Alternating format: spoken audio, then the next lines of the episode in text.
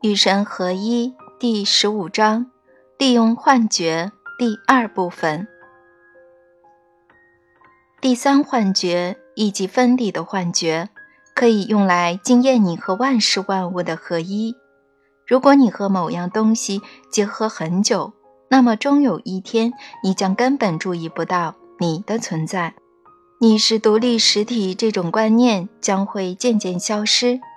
相伴多年的人往往有这种经验，他们慢慢失去自己的个体认同。从某种意义上来说，这是很神奇的。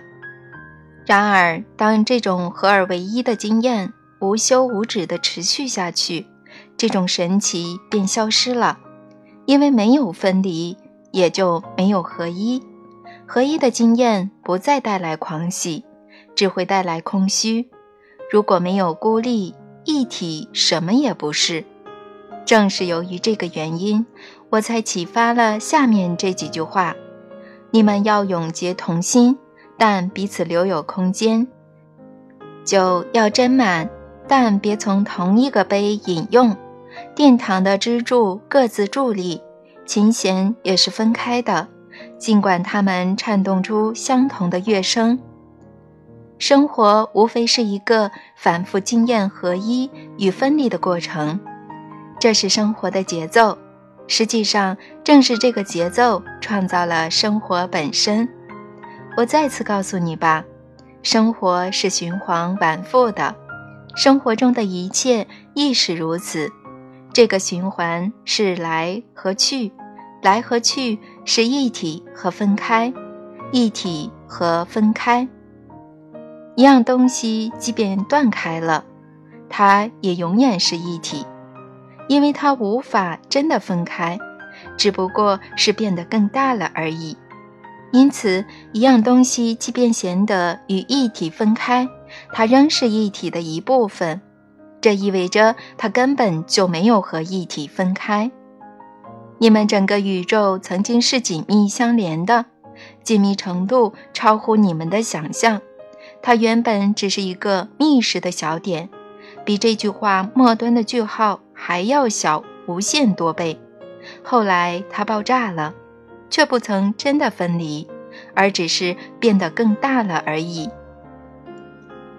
神无法分解其自身，我们可以显得是彼此分离的，但我们其实都只是总体的一部分。等到重新结合的时候，我们将再次惊艳到我们本质上是一体的。当你认为别人和你彼此分离时，请深深地凝视他们，看穿他们的表象。久久地凝视他们之后，你将会看到他们的本质，然后你将会遇见你自己，就在那里等着。当你认为世界上有些东西，比如说，大自然的一部分，或者其他生命和你彼此分离时，请深深地凝视它们，看穿它们的表象。久久地凝视它们之后，你将会看到它们的本质，然后你将会遇见你自己，就在那里等着。到时，你将明白万事万物是一体。随着你的一体意识日渐增强。苦难与悲伤将会从你的生活中消失，因为苦难是分离引起的反应，悲伤则是对分离信以为真的结果。然而，分离是虚假的幻象，它只是显得非常真实而已，它不是绝对真实的。真实的分离，无论是与任何人还是任何事物，根本就不可能存在。分离是一种幻觉，这是一种神奇的幻觉，因为它能让你能够经验团聚的喜悦，但归根到底仍是幻觉。像匠人使用手上的工具那样去使用分离的幻觉吧，用这件工具去制造你和万事万物全然合一的经验，用这件工具反复的再造那种经验。当你在目光所到之处都只看见自己，那么你就是通过神的眼睛去看这个世界。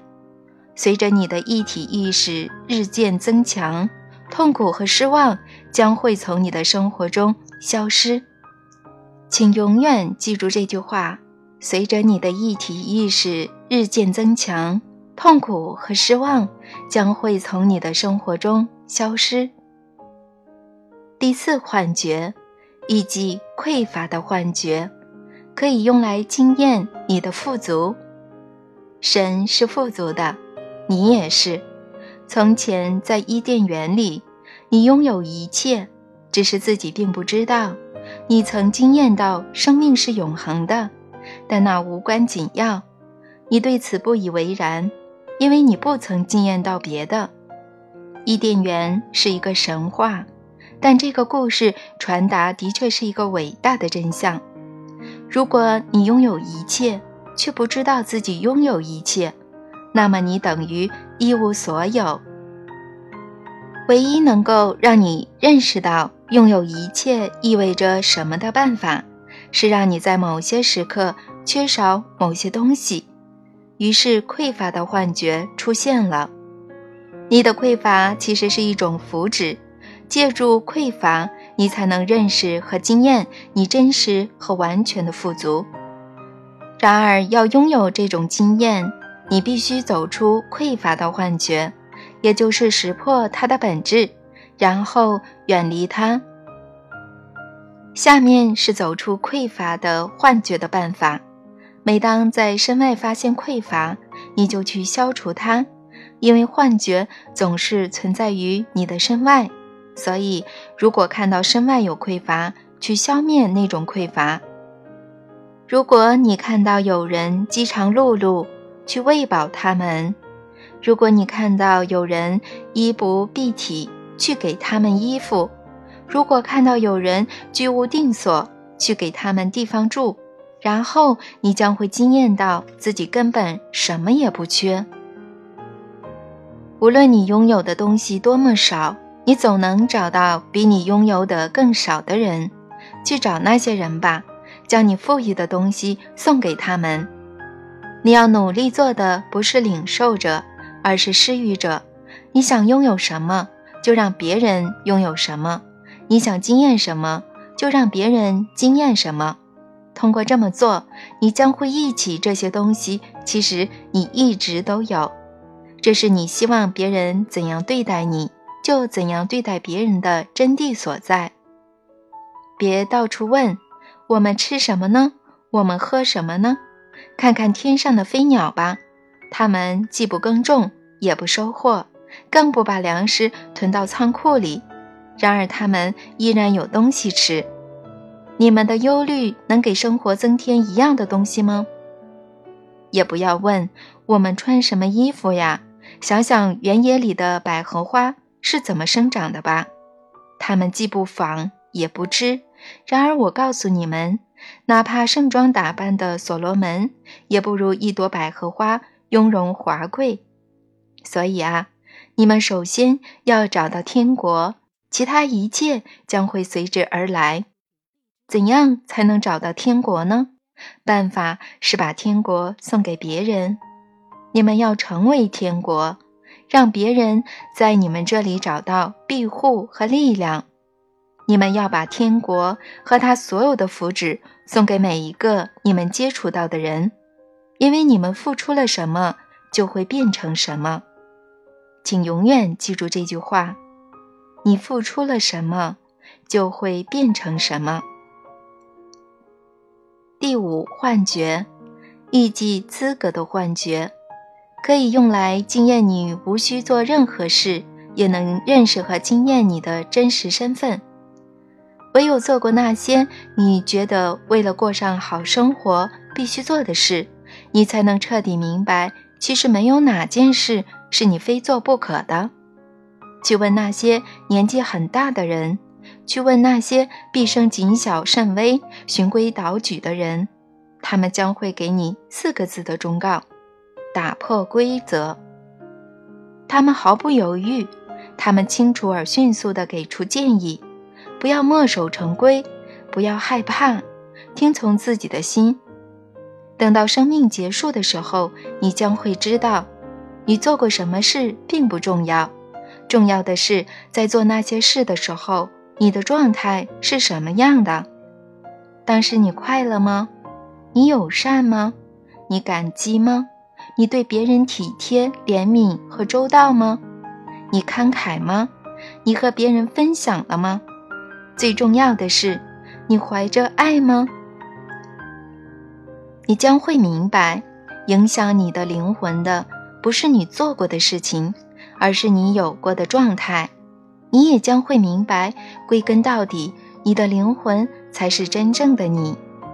然而，当你和你的身体在一起的时候，资格的幻觉，也就是那种认为有些事你非做不可的观念，可以激励你的精神。只要你在某种层面上明白，它只是幻觉。没有人必须去做他们不想做的事情，那么它是很有用的。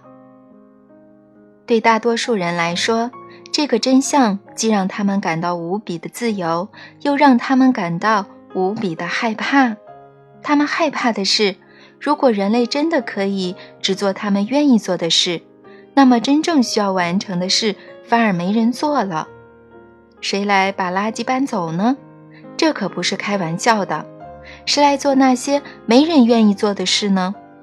这就是他们害怕的问题。这些人以为，如果可以自己做主，没有谁愿意去做那些维持生活运转所需的任务。这种害怕毫无根据。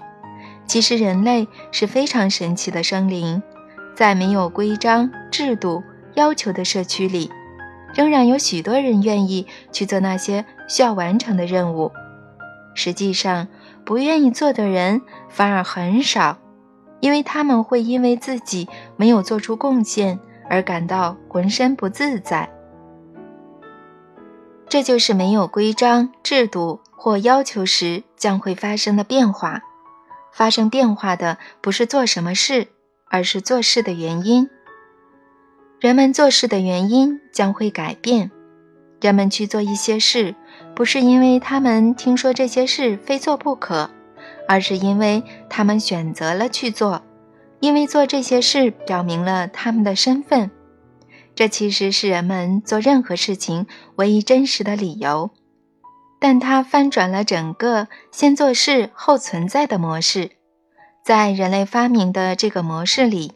一个人先做某件事，然后才能进入相应的存在状态。在新模式里，一个人先处于某种存在状态，然后再去做相应的事。一个人是快乐的，然后去做一些快乐之人会做的事。一个人是负责任的，然后去做一些负责任之人会做的事。一个人是友善的。然后去做一些友善之人会做的事。一个人做了负责任的事，未必会成为负责任之人；一个人做了友善的事，未必会成为友善之人。这只会导致憎恨。我做了那么多，因为他预设做过的一切事都会有回报，而这正是你们心目中天堂应有的功能。在你们看来，天堂是永恒的回报。只要在地球上做了应该做的事，而且没做那些不该做的事，你们就能得到这个回报。所以你们决定，那些从来没做过好事，而且做了不该做之事的人，另有一个地方给他们去。你们管这个地方叫做地狱。现在我要告诉你们，没有地狱这种地方。地狱是一种存在状态，它是与神分离的经验，它是一种认为你和自己分离且无法团聚的想象。地狱是永远试图找到你的自我。你们所谓的天堂，也就是一种存在状态，它是对一体的经验，是与太极重新合一的欣喜。天堂是对真我的认识。天堂没有准入资格，那是因为天堂不是一个你们可以进去的地方，它是一个你们永远身在其中的地方。然而，你们可以处在天堂与万物合一而不自知，其实你们大多数人都是这样的。这可以改变，但不是借助你们所做的事，它只能通过你们的存在状态得到改变。这就是没有什么事情是你必须做的这句话的意思。没有事情需要你们去完成，只有状态需要你们去进入。你们唯一要进入的状态是合一。神奇的是，本来你以为要得到回报，你不得不努力工作，不得不去做一些你不愿意做的事。而当你和万物合一之后，你将会积极主动地去做所有这些事情，你将心甘情愿地对别人和对别人做那些你本来只愿意对自己和为自己做的事，你将不会对别人做出你不愿对自己做的事。当你和万物合一，你将会实践世间没有别人的观念。然而，连合一也不是资格。因为你不必取得你本来就有的东西。如果你拥有一双蓝眼睛，没人能比你拥有一双蓝眼睛；如果你身高六英尺，没人能逼你非六英尺身高不可。如果你和万物合一，没人能比你处于合一的状态。因此，资格这种东西是不存在的，资格并不存在。古往今来，天上地下唯有我，没有别的东西。唯有利用资格的幻觉，你们才能发现，其实没有什么事情是非做不可的。如果你们什么也没有，只有无需取得任何资格的自由，那么无法认识和经验这种自由的，是于你们开始想象有些资格是你们非取得不可的。你们的想象力非常丰富，你们创造出一个神，这个神命令你们必须完美无瑕，勒令你们前去找他，只能通过一条特定的路和一些特定的仪式，而且把所有这些都描绘得很详细。你们说的话、做的事都必须完美无瑕，你们必须按照特定的方式去生活。创造出你们必须获取这些资格才能得到我的宠爱的幻觉之后，你们开始惊艳到明白无需取得任何资格所带来的难以形容的欢乐。你们明白这个道理，因为你们发现地球上有些人不管是否做了应该做的事，都能得到回报。你们想象中的阴世的回报亦是如此。然而，你们在阴世的经验并不是一种回报，而是一种结果，它是生命这个自然过程的自然结果。等到明白这个道理以后，你们终将明白什么是自由意志。到时候，你们将明白你们的真正本质就是自由。你们将不再混淆爱与资格，因为真正的爱没有任何要求。请永远记得这句话：真正的爱没有任何要求。第六幻觉，以及审判的幻觉，可以用来经验一个从不审判的你和一个从不审判的神是多么的神奇。你们选择了创造审判的经验，是为了经验一个从不审判的神有多么神奇。也是为了明白，审判在神的世界里是绝对不可能存在的。只有去感受审判自己造成的悲伤和毁灭，你才能真正的明白，它绝对不是爱会引发的事情。正是在别人审判你的时候，你才最清楚地意识到这一点，因为没有什么比审判更伤人。如果那些审判你的人是错误的，你会受到很深的伤害；可是如果那些人是正确的，你受到的伤害会更深。正是在这样的时候，别人的审判画出了深深的创口，撕碎了你的灵魂。你只要经验一次，便知道审判绝不会是爱的产物。在创造这个虚幻世界的过程中，你们创造了一些社会，这些社会不但接受审判，而且还期待审判。你们甚至围绕审判的观念构建了整个所谓司法系统，允许别人来审判你们到底是负罪还是清白。我告诉你们吧，在神的眼里，没有谁是有罪的，每个人永远都是清白的。这是因为我看到的比你们多，我的眼睛能看出来你们为什么有那些观念，为什么说那些话。为什么做那些事？我的心知道，你们只是产生了误解而已。有人曾经得到我的启发，写下了这句话：没人会做任何与自己的世界观相悖的事。这句话说出了一个伟大的真相。还有人曾经得到我的启发，写下了这句话：愧疚和害怕是人类仅有的敌人。这句话也说出了一个伟大的真相：在高度进化的社会里，没有哪个成员会遭到审判，或者因为任何事被定罪。旁人只会观察他们都做了些什么事，让他们明白他们的行为会有什么后果和影响，然后他们想做什么都可以自己决定。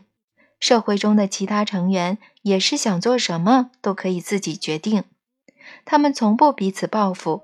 其实他们压根儿就没有惩罚这个观念，因为惩罚这个观念本身对他们来说是不可理解的。太医怎么会想要伤害自己呢？如果太医做了某些破坏性的事，他怎么可能想要再次伤害自己呢？再次伤害自己，如何能够弥补第一次伤害造成的破坏呢？那就像把自己的脚趾头割下来，然后用伤脚猛力去踢硬物，以示报复。当然，在不认为其自身是整体，也不认为其自身与神合一的社会里，这个比喻毫无意义。在这样的社会里，审判是理所当然的。审判和观察不同，观察是纯粹的去看，直视事情是怎么发生的；而审判则是推断，是认定某些别的事情必须怎样，因为观察到的事情是这样。观察是见证，审判是推断，它是给观察到的事实加上了因而。这个因而实际上使得原本陈述事实的句子变成了审判，而人们在下这种判决的时候，往往毫不留情。审判割裂灵魂，因为它将一个虚假身份烙在你的精神上，忽略了更深的实在。我永远不会审判你，因为即便你做了某件事。我对那件事的观察，只会是对事情如何发生的直视，我不会对你的身份下任何结论。实际上，要对你的身份下结论是不可能的，因为你永远处于一个不停的创造自己的过程中。你是一件尚未完工的作品，你还没有完成创造自己，也永远不会完成。你从来不是上一刻的你，在我眼里，你不是从前的你，而是你现在选择要成为的你。我曾经启发某个人写下这段话：你在一个包含无限可能的场域里，不断的创造自己。你依照对自己的身份曾有过的最伟大的憧憬，不停的再造全新的自己。你在每时每刻重生。其他所有人也是如此。明白这个道理以后，你将会发现，审判自己或者审判别人是毫无意义的，因为你审判的东西，甚至在你审判他的刹那间已经不复存在，甚至在你对他下结论的时候，他便已经结束了。到时，你将永远不再相信神会做出审判。因为你知道，爱从不审判。随着思想境界的提高，你将会彻底明白自我创造永不停止这个真相。请永远记得这句话：自我创造永不停止。第七幻觉，意即天谴的幻觉，可以用来经验你只应得到称赞，不应得到谴责的事实。这个道理你无法理解，因为你在天谴的幻觉中已经陷得太深。然而，如果你时时刻刻生活在称赞之中，你将无法经验它。称赞对你来说将毫无意义，你无法认识到它是什么。称赞如果无所不在，那么将会失去它的光辉。然而，你们却把这个觉悟发挥到极致。将缺陷和天谴的幻觉提升到了新的高度，竟然开始相信称赞是错误的，尤其是自我称赞。你们既不能称赞自己，也不能发现，更别说大声宣布你们的身份是多么辉煌。而且，你们必须吝于称赞别人。总之，你们得出的结论是：称赞是不好的。天谴的幻觉也是你们声称你们和神都会变得残缺的宣言。事实当然正好与此相反。但如果没有别的现实，你们无法认识这个真相，也无法经验它。于是你创造了另一种现实。在这种现实中，你们和神可能变得残缺，而天谴正好证明了这一点。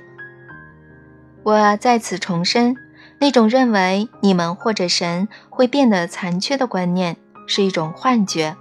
如果神是万物，的确如此；如果神是至强的，的确如此；如果神是至尊，的确如此。那么神是不可能受伤或者受损的。如果你们是依照神的形象和模样造出来的，的确如此。那么你们也不可能受伤。或者受损。天谴是一种工具，你们创造它是为了经验这个神奇的真相，因为只有在天谴的背景当中，这个真相才有意义。残缺是每一天从十大幻觉演变而来的许多幻觉之一。第一幻觉，神和你们需要某些东西，创造了残缺的幻觉。如果你们得不到自己需要的东西，神和你们将会受到伤害或者损伤。这为了报复奠定了完美的基础。报复可不是小幻觉，而是非常大的幻觉。最能体现人类想象力之丰富的，莫过于地狱存在的观念。这种观念认为神在宇宙间设定了某个地方。专门用来惩罚那些没有遵守他的法律的人。世界各地教堂的墙壁和天花板上画着可怕而残忍的图像，描绘着这个恐怖之地。许多教义答问课本和主日学手册也有同样让人郁闷的插图，小孩子看到都吓坏了。虽然过去几百年来，善良而虔诚的信徒对此类图像蕴含的信息深信不疑，但这些信息其实是虚假的。所以我启发了教皇约翰保罗二世，让他在梵蒂冈的教皇接见大会（一九九九年七月二十八日）上说，不能让圣经图像遭到滥用，引起思觉失调或焦虑。圣经对地狱的描述。是象征性和比喻性的。我还启发这位教皇说，圣经提及的永不熄灭之火和炙热的烤炉，指代的是人们在生活中因为不信神而产生的挫败感和空虚感。他解释说，地狱是一种与神分离的状态，这种状态不是一个睚眦必报的神引起的。而是人们自己招致的报复或者惩罚任何人，并非神的功能。这位教皇向他的听众澄清了这一点。不过，认为神会处罚凡人的观念，向来是一个有用的幻觉。他创造了一个背景，让你们能够经验各种各样的事情和存在的许多属性，比如说恐惧或者宽恕，还有同情和仁慈。遭到谴责的人最能明白什么是仁慈，施加谴责或者给予宽恕的人也是。宽恕其实是爱的一种表现形式，经验它对你们人类来说是有好处的。只有年轻原始的文明才会惊艳到宽恕，先进文明不需要宽恕，因为他们明白没有谁会受伤害，所以宽恕是多余的。但它在进化的背景以及各种文明成长的过程中具有巨大的价值。宽恕让你们能够治愈一切你们认为外界施加给自己的创伤，无论那些创伤是心理的、情感的，还是灵性的，有时候甚至包括肉体的。宽恕是伟大的治疗师，宽恕真的能给你们带来健康，也能给你们带来幸福。一直以来，你们很好的利用了天谴的幻觉的这种功能。在你们的个人生活中和整个人类历史上，创造了许多让宽恕得以表现的时刻。你们经验到的宽恕是神圣之爱的一种属性，让你们越来越接近爱和神本身的真相。许多关于宽恕的故事都曾让你们更加接近爱与神的真相，其中最著名的莫过于。耶稣的故事，他曾经宽恕了身边十字架上的那个人，揭示了这个永恒的真相：神的追随者不会受到天谴。这意味着没有人会遭受天谴，因为每个人归根到底都是神的追随者，不管他们是否这样称呼自己。地狱是与神分离的经验，然而无论是谁。只要愿意，随时都能结束这种经验。只要产生与神团聚的愿望，便能与神团聚。这句话非常重要，我要重复一遍：只要产生与神团聚的愿望，便能与神团聚。宽恕从来不是必须的，因为神本身便是世间万物，神永远无法真正的得罪。或者冒犯其自身，高级文明懂得这个道理，谁来宽恕谁呢？有什么事需要被原谅呢？手会宽恕踢到其自身的脚趾吗？眼睛会宽恕耳朵吗？手倒是会抚慰脚趾，手会抚摸脚趾，治疗它，让它康复，但它需要宽恕脚趾吗？又或者说，在灵魂的语言里？宽恕不过是抚慰的另一种说法呢。我曾经启发某个人写下这句话：“爱意味着永远不必说抱歉。”当你们的文明也明白这个道理，那么在灵魂踢痛脚趾的时候，你们将永远不再谴责自己或者别人，你们将永远不再相信神是睚眦必报的。不再相信神会因为你们做了一些比弄疼脚趾头还微不足道的事情就大发雷霆，用永恒的酷刑来折磨你们。到时候，你们将永远放弃那种认为神会施加责罚的观念，因为你们将会明白，爱永不谴责。然后，你们也将不再谴责任何人或者任何事。而是遵从我的训示，别审判，别谴责。请永远记住这句话：别审判，别谴责。